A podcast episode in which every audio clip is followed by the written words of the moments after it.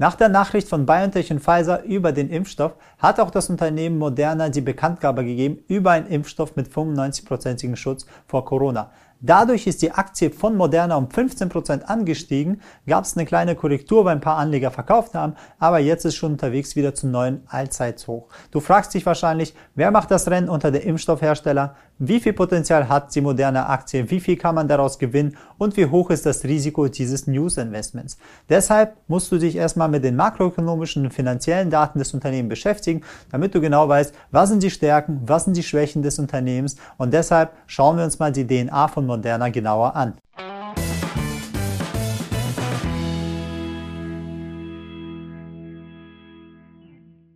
Hallo, ich bin Aida Veliv. Ich bin der Chefhändler und Gründer der Finland GmbH und unser Ziel ist es, allen Personen den Zugang zu innovativer Finanztechnologie und exklusiven Fachwissen zu verschaffen, damit jeder ein Leben in finanzieller Freiheit genießen kann. Das Unternehmen Moderna wurde 2010 gegründet, ist ein US-amerikanisches Biotech-Unternehmen und fokussiert sich auf die Entdeckung und Entwicklung von Arzneimitteln auf Basis von mRNA mRNA oder auch Messenger-RNA genannt, wird synthetisch hergestellt und fokussiert sich auf die Umprogrammierung der DNA sozusagen. Es nimmt also die einzelnen Zellen raus und programmiert deren DNA so um, dass diese Zellen sozusagen äh, Virusproteine herstellen.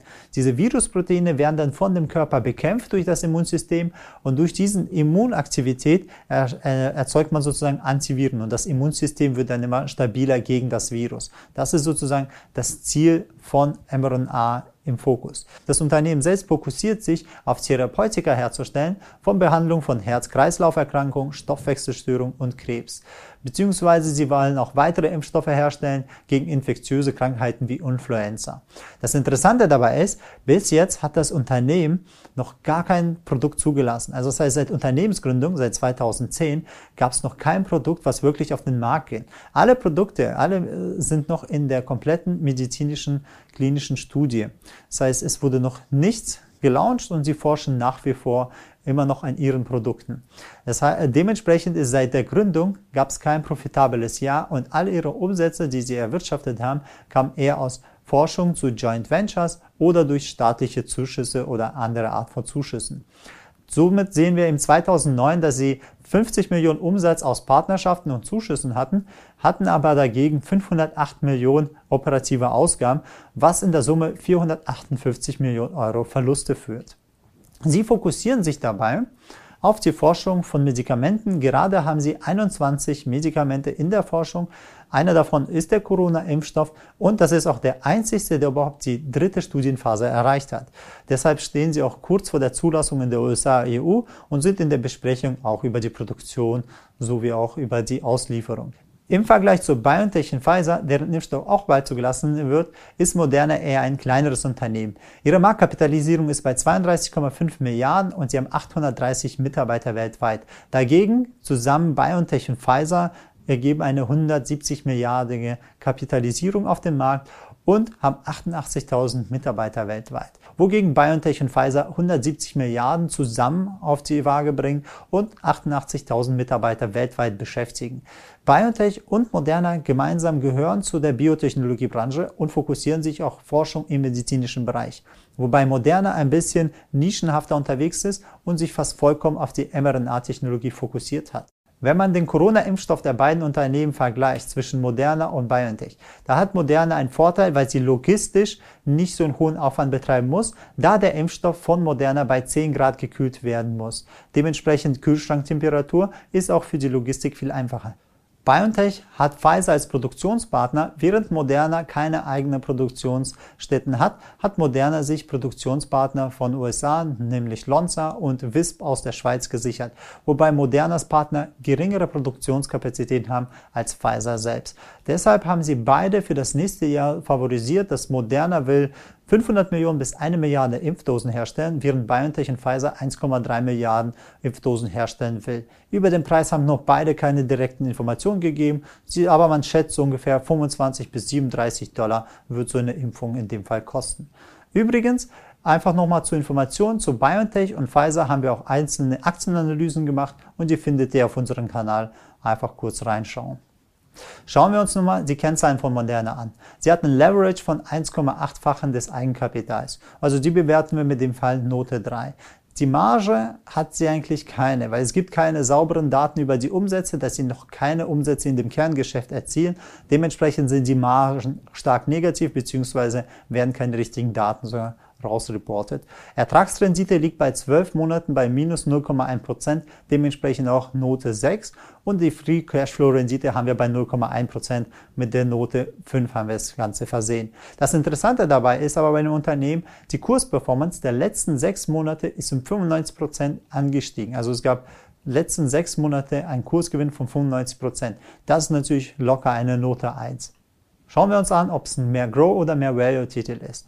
Also zusammengefasst, die Daten, die wir haben, Moderna ist ein kleineres Unternehmen und fokussiert sich in eine Nische. Sie haben keine Dividendenausschüttung, da sie auch keine Gewinne erwirtschaften, dafür aber eine sehr hohe Kursperformance, die sozusagen durch die Fantasie der Anleger beflügelt wird. Also ist definitiv ein Growth-Titel, man fokussiert sich auf das Wachstum und guckt, dass man in der Zukunft mehr umsetzt. Zusammengefasst, die finanziellen Daten werfen kein gutes Licht auf Moderna, denn sie konnten bis jetzt noch gar kein Produkt absetzen. Dagegen ist aber die Marktkapitalisierung sechsmal größer als im Vorjahr, einfach nur weil der Corona-Impfstoff so eine große Hoffnung auf zukünftige Umsätze setzt, so dass der Umsatz schon eingepreist wurde. Wir sehen auch ganz klar durch diese Entwicklung, dass es schon der erste Verdacht auf Blasenbildung ist und so hohes Risiko sozusagen darstellt. Hinter Modernas Triebkraft steht aber nicht nur Corona, denn sie forschen auch an Behandlung von Zivilisationskrankheiten, die auch wiederum ein sehr zukunftsrelevantes Thema sind, da auch die Bevölkerung immer älter wird. Zudem steigt auch die Nachfrage für Krebstherapien und für die Krebsvorsorge auch. Dementsprechend ist Moderna in einem der großen Zukunftstrends, in einem Megatrend des Healthcares unterwegs, was ihn auch weiteren Aufschwung für die Zukunft bereithält. Schauen wir uns mal die Zukunftschancen von Moderna an. Sie haben sich auf die mRNA-Technologie fokussiert. Jetzt ist halt der Punkt, wo die mRNA-Technologie sich beweisen muss, weil alle anderen Impfstoffe von Moderna nur bis Phase 2 geschafft haben und jetzt der Corona-Impfstoff durch die Krise in der beschleunigten Zulassung ist. Unabhängig davon, ob Moderna oder Biotech mit diesem mRNA-Impfstoff sozusagen einen Durchbruch haben und das Ganze funktioniert, es wird so oder so ein Erfolg für Moderna. Denn als Pionier in der mRNA-Technologie wäre das wie ein Fundament, der beweist, okay, die mRNA-Technologie funktioniert und dann kann Moderna sozusagen als einer der spezialisierten Nischenanbieter sozusagen komplett sich breit machen mit anderen Produkten. Sie würde mehr Zuschüsse bekommen, mehr staatliche Förderung und wahrscheinlich auch viel mehr Kooperationspartner und neue Absatzmärkte sozusagen schaffen. Das Risiko dagegen ist genau die Gegenseite, denn würde sich der mRNA nicht bewähren, ja, dann hat man das Problem, dass man sagt, okay, mRNA ist vielleicht keine gute Impfstoffbasis, würde dann die Technologie in Verruf bekommen und da hat Moderna das Problem. Sie haben sich nur auf mRNA konzentriert und wenn dies Ganze nicht aufgeht dann haben sie das Problem, dass sie alle anderen Zulassungen, die auch auf dieser mRNA-Basis haben, sehr schwer haben, bis sie eine Zulassung bekommen. Dementsprechend der Absatz und die gesamte Fantasie bricht etwas weiter weg und es kommen weitere finanzielle Probleme auf das Unternehmen zu. Das sehen wir auch, wenn wir sozusagen den Aktienkurs von Moderna angucken sehen wir auch, das maximale Risiko zum Beispiel in 2019 lag bei minus 60 Prozent. Das heißt, die höchste Schwankung von hoch zum tief war 60 Prozent Kursverluste. Klar konnte das Unternehmen das in einem Jahr wieder gut machen, aber die minus 60 Prozent, wenn es mal nicht aufgeht, können sich wieder wiederholen. Wenn wir uns dieses Jahr sozusagen anschauen, dann sehen wir im Jahr 2020, nachdem sozusagen Corona weltweit ausgebrochen ist, sehen wir auch in dem Kurs, dass die Aktie von März sozusagen sehr stark angestiegen ist, um mehrere hundert Prozent. In den letzten Monaten sehen wir auch sehr starke Volatilität, also Kursschwankung. In dem Fall waren es jetzt 40 Prozent vom Hoch. Und da sehen wir auch diese Unsicherheit im Markt, weil alle setzen auf diese Karte. Wenn mRNA funktioniert, dann wird die Aktie noch weiter steigen. Funktioniert mRNA nicht, dann wird sie dementsprechend noch fallen und die Anleger sind in dem Prinzip äh, unsicher, wo sie sich positionieren können. Also, zusammengefasst, Moderner stärkstes Attribut ist auch gleich die Achillesferse des Unternehmens, denn die Spezialisierung bringt hohe Chance und dieses hohe Risiko. Vorherige Jahre haben sie es nicht geschafft, eine Zulassung von ihren Produkten zu bewirken und jetzt setzen sie sozusagen auf ihre mRNA-Technologie, auf den Corona-Impfstoff, der ist sozusagen die Feuerprobe und wenn er sich gelingt und das Ganze sozusagen aufstellt, dann bekommt es sozusagen mehr Geld, mehr Umsätze und so weiter. Wichtig ist aber, die Branche, in der Moderna unterwegs ist, sie erfordert sehr hohe Investitionen in Forschung und Entwicklung. Das heißt, auch in der Zukunft wird es auch sehr teuer sein. Da muss sich das Unternehmen auch finanzieren. Also ist Moderna für uns eine hochspekulative Investition. Jeder, der sich die Risiken bewusst ist, kann ohne Probleme da investieren. Jetzt stellt sich natürlich die Frage, sollst du investieren oder sollst du lieber nicht? Fakt ist, man muss das Ganze erstmal, bis man eine Entscheidung trifft, mehrere Punkte beachten. Und zwar, die Aktie ist im Allzeithoch. Und wir haben ja gesehen, sie schwankt locker 40, 60 Prozent gerne vom Allzeithoch runter.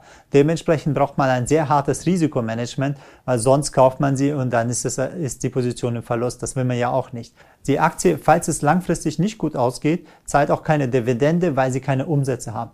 Dementsprechend hat sie auch weniger intern so eine fundamentale Substanz, um im Notfall die Aktie zu sagen, okay, dann sitze ich das Ganze aus. Das ist sozusagen keine Option, weil da ist halt kein Gewinn drin. Deshalb muss man einen ganz klaren Plan haben, wann kauft man, wann verkauft man. Man kann nicht einfach buy and hold sagen, okay, ich kaufe sie mal gucken, was passiert, sondern man soll wirklich bei dieser Art von Aktie gucken, wann ist der Einstiegs- und wann ist der Verkaufspunkt am besten, wann soll ich das Ganze machen. Da diese Art von Aktien sehr volatil sind und sehr hohe Kursschwankungen hat, kann man sich das natürlich auch zum Vorteil nehmen.